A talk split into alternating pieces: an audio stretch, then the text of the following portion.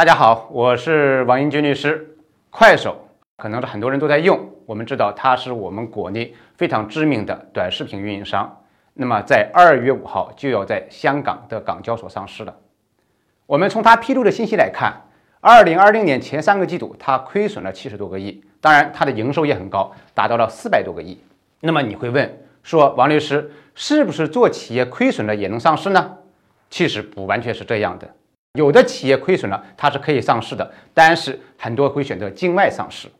而对于我们很多境内的企业来说，如果你选择在境内上市，亏损通常是没有办法上市的。虽然我们的监管规则没有要求那么高，但是实际上，券商为了保证他推荐的上市主体在上市之后有一个比较理想的市值，他们一般会要求这个企业是要有利润的，比如说利润要达到五千万、四千万、三千万。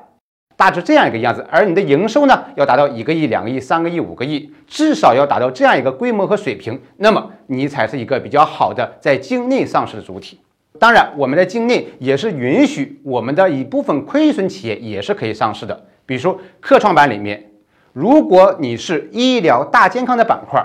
你这个企业是亏损的，你投入的研发费用比较高，你也是可以上市的。上市之后的话，也会有一个比较好的市值。所以，我们简单归结一下，从快手亏损上市的角度来说，不是我们每一个做创业的，我们每一个企业家，在我们企业也亏损的情况下，都能够在我们的境内上市。即使我们现在实行了注册制，